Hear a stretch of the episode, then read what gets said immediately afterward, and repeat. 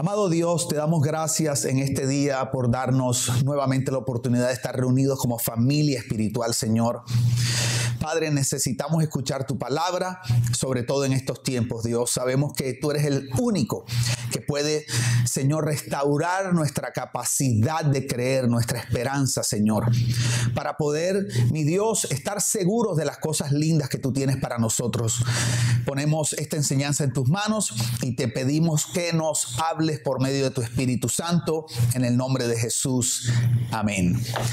¿Cómo estás, Iglesia Miami? Qué rico poder estar aquí nuevamente contigo. Tú no sabes cómo he deseado poder traer la palabra que Dios me dio para ti en este día. Le damos gracias a Dios por la adoración tan especial que acabamos de tener, que eh, por cierto es muy afín con lo que Dios me ha pedido que te enseñe.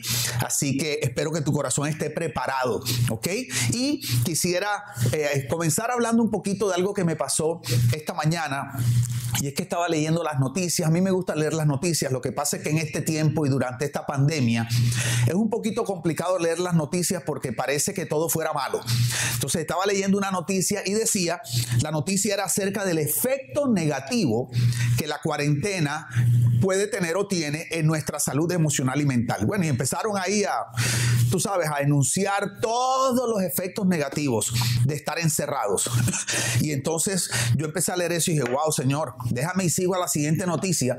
Ah, claro, y entonces, eh, además de que dieron los efectos negativos, enseguida dijeron, no, pero lo bueno es que ya van a empezar como a, aflojar un poco las restricciones para que la gente empiece a salir. Y bueno, anunciaron hace unos días atrás que el estado de la Florida y la ciudad de Miami, donde nos encontramos, entraba lo que se llama en fase 1 para poder empezar tal vez eh, a ir regresando otra vez a la normalidad, ¿verdad? Social y, y de poder ir a un restaurante, aunque sea eh, menos personas. Y bueno, entonces yo leyendo la noticia y decía todos estos efectos negativos que la cuarentena y estar encerrado tiene en la salud mental y emocional. Y luego entonces cuando, cuando bajo a la siguiente noticia, eh, dice, y empieza a hablar del efecto devastador que va a tener el que aflojen las restricciones y volvamos a salir. Entonces dije, bueno, pero entonces ¿en qué quedamos? Hay un efecto devastador si nos quedamos en la casa y hay un efecto devastador si salimos otra vez.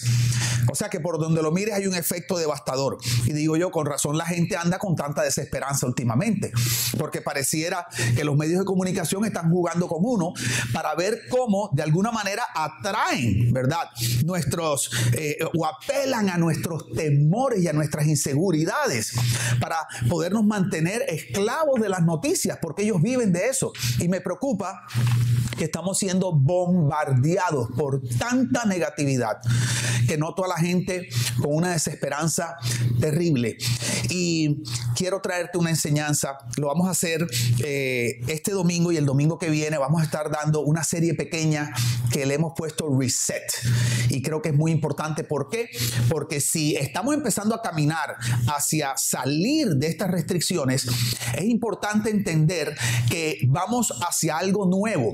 Tal vez hay cosas del pasado que, que puedan volver otra vez, pero la realidad es que va a haber muchas que no van a poder volver. Vamos hacia un nuevo normal. Entonces es fundamental poder hacer un reset en nuestro corazón, un reset en nuestra mente y prepararnos para lo nuevo que viene. Entonces, eh, hablando de esta pequeña serie que se llama Reset, hoy la enseñanza se llama Reset Esperanza. Y estamos creyendo que a través de la palabra de hoy, el Espíritu Santo le va a hacer como, como un jumpstart, ¿verdad? Va a tomar tu capacidad de creer, tu capacidad de tener esperanza y la va a reactivar para que puedas alinearte con las cosas maravillosas que Dios tiene para ti, no solo en este tiempo, sino a través de lo que está sucediendo, aún aquello que no parece tan placentero, ¿verdad? Vienen cosas nuevas para tu vida y es importante que estés sincronizado en fe con las cosas lindas que Dios tiene para ti. Entonces quiero eh, utilizar una historia de la Biblia muy dramática y es la historia de cuando el profeta Samuel visita una viuda en un lugar que se llama Sarepta ¿verdad? Y el profeta Samuel va donde esta viuda y le pide comida y agua. Pero resulta que la condición de esta viuda con su hijo era terrible porque ya no les quedaba casi comida y básicamente estaban esperando a comerse lo último que les quedaba para morir. Y creo yo que se parece a algunas situaciones que estamos viendo últimamente donde hay gente que ha perdido los empleos, eh, a veces no tiene para la provisión de su casa, pero quiero que sepas que Dios está a punto de hacer algo tremendo en tu vida y la vida de tu familia. Dice Primera de Reyes 17:12, dice así. Pero ella respondió, o sea, luego de que el profeta Samuel le pide agua y comida, dice que ella respondió, vive el Señor tu Dios que no tengo pan, solo tengo un puñado de harina en la tinaja y un poco de aceite en la vasija, y estoy recogiendo unos trozos de leña para entrar y prepararlo para mí para mi hijo, para que comamos y muramos. Una cosa tremenda. O sea, esta mujer lo que le quedaba era como las sobras de, de lo que había tenido en algún momento, ¿verdad? Le quedaba, no tenía ni pan, solo un puñado de harina. No tenía aceite, sino un poquitito. Y ni siquiera tenía leña, sino los trocitos que le habían quedado de la, leña que había usado. Entonces, para ella era una situación eh, terrible de total desesperanza. Qué tremendo. La respuesta de esta mujer refleja la desesperanza que ella tenía y yo creo que también es un reflejo de la desesperanza que existe hoy en día en el corazón de la gente que se siente que está viviendo con el poquito que le queda, con las sobras, esperando a ver cómo se reactivan otra vez. Y esta mujer, quiero que escuches, esta mujer tenía un sentimiento tan profundo de desesperanza que no le permitía ver que Dios estaba a punto de intervenir en su vida y cambiarla de manera radical. Porque si tú continúas la historia, te das cuenta del milagro que Dios hace a través del profeta Samuel en la vida de esta viuda y la lleva no solamente a salir de una situación terrible, sino que la coloca en una condición mejor que antes de la crisis. Pero lo que estaba viviendo no le permitía ver que Dios estaba a punto de hacer algo grande en su vida y la vida de su hijo. Y yo me pregunto si de pronto algunos de ustedes que están viendo hoy se encuentran en una situación de desesperanza y no te has dado cuenta que Dios está a punto de hacer algo grande, porque yo estoy convencido que eso es lo que va a suceder. Dios estaba a punto de, de tomar a esta viuda y llevarla de la escasez a la abundancia en la crisis. Y estaba a punto de llevarla, escucha esto, de la incertidumbre a la confianza. Pero ella no lo podía ver. Ahora, ¿Qué fue lo que produjo la desesperanza en el corazón de esta viuda? Que ella estaba viviendo una situación muy crítica donde parecía no haber salida. Quiero volver a repetir eso. Lo que produjo la desesperanza en el corazón de esta viuda es que estaba viviendo una situación muy crítica, muy difícil, que parecía no tener salida o por lo menos no tener salida desde el punto de vista humano. Y eso es lo que está pasando en muchos lugares del mundo hoy. Porque cuando yo me reúno a hablar con la gente en, diferentes lugares, sea por eh, FaceTime o cuando sí, haciendo videoconferencias o con mi familia, el común denominador es que la gente me dice, eh, pastor, o me dicen, José, es que el problema es que nos sentimos impotentes. Es que esto nunca había sucedido en el mundo antes. Es que antes había una parte del mundo que estaba mal, pero de pronto había otra que estaba bien y tú podías ir hacia allá. Dicen, pero es que ahora no hay para dónde coger. Sentimos que no hay salida y que no hay nada en nuestra capacidad que podamos hacer para que las cosas mejoren. Entonces, si a eso, a ese sentimiento tú le añades el bombardeo de noticias negativas, tienes que entender que lo lógico es que el corazón esté lleno de desesperanza. Mira qué tremendo. Esta mujer estaba esperando una respuesta o solución que nunca llegaba. Parece que ella había dicho, o sea, eso que he estado esperando nunca va a suceder. Y yo estoy seguro que hay personas que están viendo ahora mismo que se sienten de la misma forma, que llevas años esperando una respuesta, esperando la solución y nunca ha llegado. Y el problema es que la Biblia dice que la promesa que tarda enferma el corazón. ¿Y sabes cuál es la enfermedad del corazón? El corazón se enferma. Hay dos enfermedades que son las que tienden a secar el corazón. Son la amargura y la desesperanza. Quiero que sepas eso. Las dos enfermedades que más le hacen daño al corazón son la amargura y la desesperanza. Y la Biblia dice que la promesa que tarda, o sea, esa solución que tú estás esperando, a esa cual tú le has puesto la fe, tal vez hasta esa promesa que Dios te dio, ese hijo que llevas esperando y, no has podido tener hijos, esa, esa empresa con la que has soñado y que tal vez Dios te mostró la visión y no has podido todavía establecerla. Si ves esperar, esperar, esperar y no ver, no ver el resultado de haber creído, produce que el corazón se enferme. Y esta viuda estaba enferma porque parece que llevaba mucho tiempo esperando una respuesta, esperando salir de esa situación y cada vez la situación estaba peor. Y esa desesperanza no le permitía ver que Dios estaba a punto de hacer algo y pudiera ser que lo que tú estás viviendo hoy no te permita darte cuenta que Dios está a punto de hacer algo grande en tu vida. Y espero que con esta enseñanza se te abran los ojos, ¿verdad? Y estés preparado para lo que viene. Vienen cosas lindas para ti. Y eh, la desesperanza tiene algo terrible y es que tiene la capacidad de erosionar la fe. Yo no sé si tú sabes lo que significa la erosión, pero por ejemplo, eh, aquí los que vivimos en Miami o en mi caso, por ejemplo, que vengo de la ciudad de Barranquilla, allá en Barranquilla cuando yo era niño o adolescente íbamos a una playa que se llama Sabanilla y esa playa era una playa muy chévere y tenía casetas donde vendían pescado frito y patacones o tostones como le dicen aquí y, los carros se estacionaban y ponían y había buena, ¿sabes? buena playa, buena tierra y después tú, tú caminabas, corrías, llegabas al agua. Con el tiempo, esa playa se fue erosionando, el agua se empezó a comer la playa hasta que llegó el punto que llegó una crisis terrible y los caseteros tuvieron que empezar a correr las casetas hacia atrás hasta que llegó el momento que no quedó playa y ya la gente no podía ir y la playa fue desapareciendo. Y están tratando de ver cómo la intervienen, eh, colocando piedras y eso para evitar que desaparezca. Bueno, quiero decirte que la desesperanza hace lo mismo con la fe. Cuando nuestro corazón está en desesperanza, la desesperanza empieza a erosionar, a comerse nuestra capacidad de creer. ¿Por qué? Porque mira lo que dice Hebreos 11.1. Dice, la fe es la confianza de que en verdad sucederá lo que esperamos. Mira qué tremenda esta traducción. Creo que es la nueva traducción viviente. Dice, la fe es la confianza de que en verdad sucederá lo que esperamos. Es lo que nos da la certeza de las cosas que no podemos ver. En la nueva Biblia de las Américas dice, es pues la fe, la certeza de lo que se espera. Entonces quiero que notes que la fe tiene un ingrediente principal y es lo que tú esperas. O sea, la esperanza es el ingrediente principal de la fe. Sin esperanza no puede haber fe. Y es como si tú trataras de hacer una torta de chocolate sin chocolate. ¿Verdad? Tú dirás, pastor, eso es imposible porque el chocolate es el ingrediente principal de la torta de chocolate, no se puede reemplazar con nada. Pues la Biblia enseña que la esperanza es el ingrediente principal de la fe y no se puede reemplazar con nada. Entonces, cuando en nuestro corazón se empieza a alojar la desesperanza, esa desesperanza se empieza a comer nuestra fe, nuestra capacidad de creer en las promesas de Dios. Produce incredulidad porque nos impide creer en las promesas maravillosas que Dios tiene para nosotros.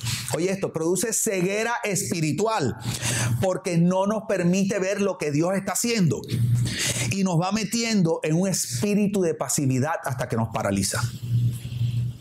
o sea, no sé si acabas de escuchar lo que estamos diciendo. La desesperanza erosiona tu fe porque produce incredulidad, o sea que no nos permite creer las promesas maravillosas que Dios nos dio. Produce ceguera espiritual, o sea que no solamente no podemos creer en lo que Dios dice que va a hacer en nuestra vida, sino que no podemos ver lo que Él ya está haciendo en nuestra vida. Y además de eso, nos mete, o sea, nos esclaviza un espíritu de pasividad. No me refiero a un demonio, sino un espíritu. O sea, así como el hombre puede tener un espíritu de alegría, nos mete un espíritu de pasividad hasta que llega un punto que nos paralizamos. Porque lógicamente te pones como la viuda. Ella dice, vamos a cocinar esto para morirnos. O sea, llegó un punto donde ella dijo, ¿para qué me voy a esforzar si no hay esperanza de que vaya a suceder algo diferente? Entonces llega un momento que la esperanza se come tu fe, te paraliza al punto de que no ves lo que Dios te prometió, no ves lo que Dios está haciendo y tomas la decisión de quedarte en ese lugar y básicamente echarte a morir. Por eso es que yo creo que una de las raíces de la depresión es la desesperanza. Porque cuando yo noto a personas que se deprimen o cuando yo, me acuerdo hace unos años atrás, eh, entré en una profunda depresión, lo que quería era quedarme acostado en la cama. O sea, entré en un espíritu de pasividad terrible. ¿Por qué? Porque yo decía en mi corazón y mi mente, ¿para qué me voy a levantar si nada va a cambiar? ¿Para qué me voy a levantar si cuando termine el día todo va a estar igual? Entonces, eh, Dios quiere hoy hacerle un reset a tu esperanza. Qué tremendo, un reset es como cuando tú tomas un teléfono en estos días. Eh, Dios me regaló un laptop nuevo, ¿verdad? Y entonces tomé el laptop anterior y se lo regalé a mi hijo Daniel. Pero yo quería dárselo en la mejor condición posible. Entonces, además de que se lo limpié, se lo puse bien lindo, le hice un reset. O sea, un reset significa que lo volví a llevar a los, a como él estaba cuando vino de fábrica. Entonces, me metí en el sistema, en los settings, y lo llevé y le quité toda la información que él tenía hasta que quedó como nuevo. Dios quiere hacerle un reset a tu esperanza en este tiempo. Quitarle todo lo que has ido metiendo, toda la basura, todo el spam, ¿verdad? Tanta foto que a veces que, fotos que ni sirven. Dios quiere sacar todo eso que ha ido entrando en tu corazón y en tu mente a raíz de las crisis, a raíz de las pérdidas, a raíz del esperar y no ver nada pasar. Y Dios quiere renovar tu esperanza para que entonces puedas volver a creer, volver a ver y volver a actuar. ¿Ok? Entonces, mira qué tremendo. Hebreos 6:19 dice, tenemos como ancla del alma una esperanza segura. Qué cosa tan tremenda. Cuando se restaura tu esperanza, tu alma encuentra un ancla donde amarrarse. Mira esto, o sea que la esperanza le da firmeza y seguridad al alma. Cuando uno no tiene esperanza, el alma, el alma son los sentimientos, los pensamientos, tú sabes, ese ser interior no tiene de dónde agarrarse y por eso es que se echa a porque no sabe, no, no hay tierra firme y se siente que está en la marea, en, el, en alta mar y que la marea, las, las olas de la vida y de las crisis se lo llevan para todos lados y no hay, no hay ninguna islita, no hay de dónde agarrarse. Pues Dios quiere renovar tu esperanza para que tú puedas tener esa ancla de la cual tu alma se pueda agarrar. ¿Ok? Mira cómo dice 1 Pedro 1.13. Este pasaje está tremendo. Dice, por tanto, 1 Pedro 1.13, por tanto, preparen su entendimiento para la acción. La palabra entendimiento es prepara tu mente, está diciendo, para la acción. Sean sobrios en espíritu. Pongan su esperanza completamente en la gracia que se les traerá en la revelación de Jesucristo. Te lo quiero leer otra vez. Dice, por tanto, preparen su entendimiento para la acción sean sobrios en espíritu, pongan su esperanza, y esto, pon tu esperanza completamente en la gracia que se les traerá en la revelación de Jesucristo. Quiero resaltar dos puntos de este pasaje. Y le pido al Espíritu Santo que en la medida que tú escuches esto, Él haga algo sobrenatural en tu corazón, que solo Él puede hacer. Lo primero es que quiero que notes que aquí dice que la firmeza de nuestra esperanza ¿verdad? Proviene o depende de cuánto conocemos a Jesús. quiero que notes, o sea, hay una relación directa entre cuánto conoces a Jesucristo cuánto conoces a Jesucristo y cuánto conoces de la obra que Él hizo por ti. Eso y tu esperanza. Entonces, la Biblia enseña que entre más conoces a Jesucristo, más se te revela la gracia que te da esperanza, que le da firmeza a tu esperanza. Entonces, ¿qué significa Jesucristo? Jesús el Cristo es, ¿quién es Jesús? No Jesús el, el hombre que estaba en el burrito montado. Jesús, el Dios que se hizo hombre, vino a esta tierra para vivir la vida perfecta que tú no puedes vivir ni podrás vivir jamás y tomar tu lugar en la cruz para que tú no tuvieras que recibir el castigo de Dios, sino que cayera sobre Jesús. Y a través de eso Jesús pagó tu deuda de pecados, para siempre la pagó. Y ahora tú tienes acceso a Dios y a lo que Dios tiene para sus hijos. Entonces, en la medida que no que conoces esto intelectualmente, porque puedes caer en lo que le pasaba a Job, que decía, de oídas te había oído más, ahora mis ojos te ven. O sea, hay mucha gente que ha oído mucho de Jesús, pero no conoce a Jesús. Entonces la Biblia dice que entre más conoces a Jesús el Cristo, no a Jesús el hombre. a Jesús el Dios hecho hombre, más se te revela esa gracia que te produce esperanza a tu corazón. Entonces, lo primero que quiero motivarte a hacer es a conocer a Jesucristo. ¿Qué quiero decir? Que en este tiempo, que lo que hay es tiempo, inviertes, invierte, invierte tiempo en orar, o sea, en disciplinas espirituales, en leer la Biblia, escucha enseñanzas de personas que valga la pena escuchar, eh, música de adoración y aparta tiempo para estar con Él. O sea, ¿qué quiero decirte? Tú quieres tener buena salud física, ok, tú te enfocas en comer bien y apartas tiempo para ir al gimnasio. Entonces tú inviertes en la salud de tu cuerpo porque quieres tener buena salud física. Pues quieres tener buena salud espiritual, necesitas invertir en tu vida espiritual, en tu ser espiritual. Porque en la medida que inviertes en tu ser espiritual a través de la lectura de la palabra, a través de momentos de, tener intercambios con Dios, porque orar es hablar con Dios, cantarle, esos momentos especiales entre tú y Él. Eso es lo que Dios usa para revelarte quién es Jesús. Porque Jesús dijo algo tremendo, que el Espíritu Santo, él dijo, cuando yo me vaya les voy a enviar a otro consolador, hablando del Espíritu Santo. Y Jesús dijo, y él tomará de lo mío y se los hará saber. ¿Sabes cuál es el ministerio principal del Espíritu Santo? Hablarte de Jesús, decirte quién es Jesucristo, qué fue lo que él hizo por ti. Entonces, ¿qué sucede? Cuando tú te metes en la Biblia, la Biblia dice, la misma Biblia dice que es inspirada por el Espíritu Santo. El Espíritu Santo inspiró, sopló sobre hombres que escribieron las palabras del corazón de Dios. Entonces, cuando tú te metes en la Biblia, tú recibes revelación de quién es Dios, de quién es Jesús para ti. Es más que leer un libro histórico. La Biblia, cuando es inspirada por Dios, tiene la capacidad de transformar la vida para siempre pero sobre todo la capacidad de revelarte quién es Jesucristo.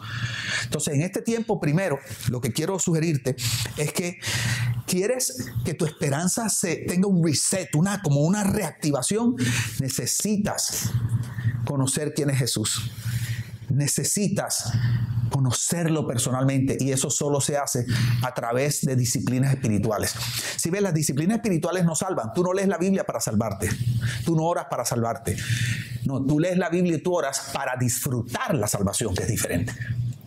Entonces, invierte tiempo en eso. Y lo segundo que quiero que notes de este pasaje de 1 de Pedro 1.13 es que Dios te está motivando a salir de la pasividad. Porque dice algo tremendo, dice, prepara tu entendimiento para la acción. Está diciendo, prepara tu mente. O sea, hey, mentalízate que el asunto se va a empezar a mover. ¿Ok? Algo va a empezar a suceder, pero tiene que estar preparado mentalmente para lo que va a empezar a suceder. Es como si yo dijera, prepara tu mente para la acción, prepárate para avanzar, prepárate para conquistar las metas y propósitos que he puesto delante de ti, pero prepárate, ¿no?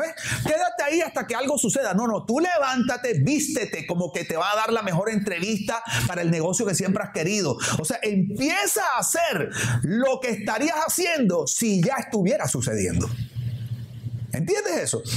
Mira qué tremendo. Oh, eh, estaba leyendo en estos días, ¿verdad? En un, en un post que pusieron en Instagram, que creo que fue de Living y pusieron un post que decía que visión es, ¿verdad? Creo que dice que algo así como la visión es cuando tú vas al futuro y ves lo que Dios tiene para ti y luego te devuelves al pasado y empiezas a caminar en eso que viste. Entonces yo siento que si Dios, como si Dios te está diciendo, hey, prepárate. O sea, empieza a actuar como si ya estuviera sucediendo eso que tanto has anhelado. Prepárate para la acción, porque Dios está a punto de hacer cosas maravillosas en tu vida. Quiero decirte algo, con este asunto de la pandemia, del coronavirus, yo creo firmemente que Dios detuvo todo por un tiempo para trabajar en nuestro corazón pero también creo firmemente que Dios está a punto de comenzar a moverse otra vez. ¿Escuchaste eso? Dios detuvo todo porque necesitaba hacer algo en el corazón. Eso es lo que Dios hacía con el pueblo de Israel cuando iban por el desierto de Egipto, que duraron 40 años. La Biblia dice que a veces, porque acuérdate que Dios les dio dos cosas para poderlos dirigir por el desierto. Dice que les dio una columna de fuego que los dirigía en la noche y les daba calorcito, y les dio una nube que los dirigía en el día para darles sombra del calor que hace en el desierto. Entonces, cuando la nube o la columna de fuego se movían, ellos iban. Pero había veces que Dios quería que se detuvieran. Porque te tengo una noticia, las pausas también son de Dios. A veces cuando sentimos que las cosas no se están moviendo y no están avanzando, asumimos que no estamos en la voluntad de Dios. Pero las pausas también son de Dios. Y ahí está una experiencia bíblica que nos lo muestra claramente. Y Dios los detenía. Y no los detenía por un día. A veces los detenía por meses, por un año. ¿Cómo lo sé? Porque levantaban un campamento completo. No era una carpita. Levantaban el tabernáculo en el desierto con columnas. Todos los implementos. Estamos hablando de cientos de miles de personas y familias caminando y se detenían por seis meses, por ocho meses, por un año, por dos años. Y Dios los detenía porque Él necesitaba que Israel hiciera una pausa en la travesía para poder enseñarles algo, para hacer algo en su corazón que ellos iban a necesitar para el resto de la travesía. Entonces Dios es tan buen padre que Él no puede permitir que sigamos caminando sin el carácter o las herramientas necesarias para el resto de la travesía. Y Dios nos ha mandado a hacer una pausa. Pero quiero decirte, el asunto está a punto de comenzar a moverse otra vez y tú tienes que estar listo. Sacúdete de esa incredulidad y esa pasividad porque Dios lo va a hacer otra vez. Padre, te damos gracias por tu palabra, Señor. Te damos gracias por tu dirección. Te damos gracias porque tú, Señor, renueva nuestra esperanza. Y yo quiero pedirte, Señor, por cada persona que está mirando en este momento, Señor, sobre todo aquellos, Padre, que se sienten de pronto cansados, que se sienten, Señor, que ya no pueden más, aquellos que quisieran ya, Señor, salir, salir. Quiero pedirte, Padre, que ellos puedan sentir la tranquilidad que produce saber que tú estás en control. Señor, pero por sobre todas las cosas, que hoy tu Espíritu Santo haga el milagro de, de revivir eso que ha entrado en pasividad y parálisis por dentro, Señor. Y sacar del corazón esos pensamientos que han llenado su mente de incredulidad, Señor, y de desesperanza. Yo te pido, Señor, que tú hagas un milagro sobrenatural en cada persona que está mirando. Que tú hagas un reset de su esperanza, Señor. Y que ellos tomen las decisiones necesarias para prepararse, Señor, para lo que tú estás a punto de hacer. Y que puedan nuevamente volver a creer en las promesas que les hiciste. Volver a ver lo que ya estás haciendo y comenzar a tomar acción para lo que estás a punto de hacer porque es grande. En el nombre de Jesús. Amén. Que Dios te bendiga.